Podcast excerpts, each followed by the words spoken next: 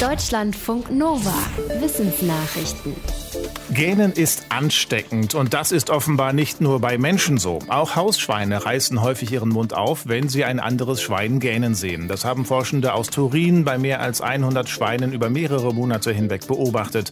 Dabei fanden sie unter anderem raus, ansteckendes Gähnen kommt vor allem bei älteren Schweinen vor und wenn die Tiere miteinander eng verwandt sind. Der Einfluss der Verwandtschaft unterstützt laut den Forschenden die These, dass das ansteckende Gähnen etwas mit emotionaler Kommunikation und Empathie zu tun hat. Die Forschenden schreiben, dass ansteckendes Gähnen nur bei sehr sozialen Arten vorkommt. Es ist bisher unter anderem nachgewiesen bei einigen Primaten, bei Wölfen, Schafen und auch bei Wellensittichen. Katzenbesitzer wissen das. Die Pflanzen Katzenminze und Silberwein machen Stubentiger glücklich. Die Tiere reiben ihren Kopf daran und spielen begeistert mit einem Ball, der getrocknete Katzenminze enthält. Forschende aus Japan haben jetzt herausgefunden, warum das so ist. In Laborversuchen konnten sie nachweisen, dass die Pflanze eine Substanz namens Nepetalactol enthalten.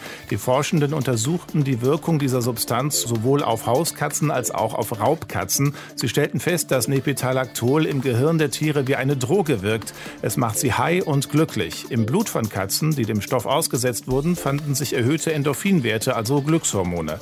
Auf das Fell der Katzen hat Nepetalactol aber noch eine andere Wirkung. Die Forschenden entdeckten, dass es Moskitos und wahrscheinlich auch Parasiten fernhält. Sie vermuten, dass man diesen Effekt auch in Antimoskitomitteln für Menschen nutzen könnte.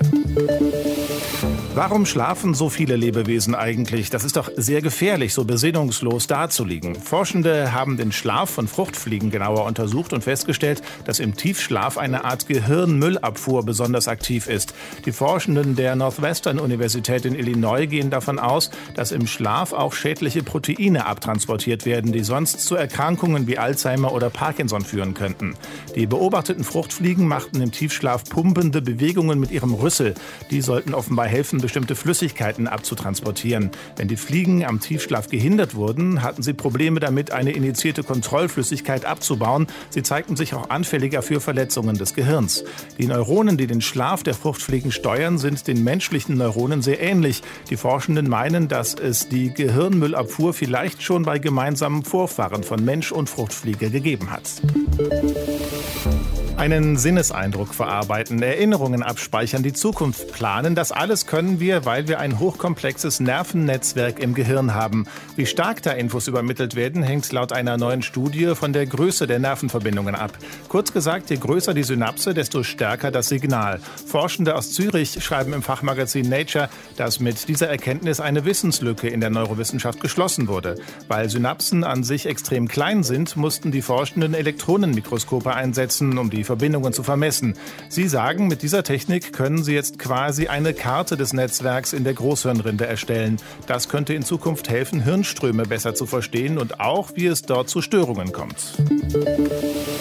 Prinzipien zu haben ist gut, aber manchmal machen wir doch eher das, was die anderen machen. Zum Beispiel, wenn es um Vorschriften in der Corona-Pandemie geht. Das haben Forschende aus Großbritannien, Deutschland, Frankreich und den USA festgestellt. Sie fragten Menschen in 100 verschiedenen Ländern, was sie und ihr Umfeld von den geltenden Corona-Beschränkungen halten und ob sie die auch befolgen. Dabei zeigte sich, dass Menschen die Regeln am ehesten befolgen, wenn ihre Familien und Freunde das auch taten.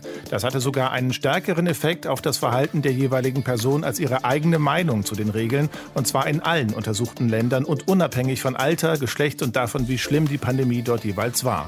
Aus Sicht der Forschenden haben Regierungen in westlichen Ländern in der Corona-Pandemie zu sehr darauf gesetzt, dass einzelne Personen sich richtig verhalten. Sie meinen, um mehr Akzeptanz für Beschränkungen und auch Impfungen zu erreichen, könnten zum Beispiel Apps helfen, die einem sagen, wenn sich Freunde haben impfen lassen oder auch Statements von Prominenten. Sowas wie Geld gab es in Europa wohl schon in der frühen Bronzezeit. Es sah allerdings noch deutlich anders aus, nämlich wie Ringe, Rippen oder Axtklingen. Forschende der Uni Leiden in den Niederlanden haben mehr als 5000 Objekte aus der frühen Bronzezeit untersucht und festgestellt, dass viele nicht nur eine ähnliche Form hatten, sondern meistens auch ungefähr gleich schwer waren. Zumindest fühlten sie sich in die Hand genommen gleich schwer an. Unter anderem daraus schließen die Forschenden, dass sie eine frühe Form standardisierter Währung waren. Deutschlandfunk Nova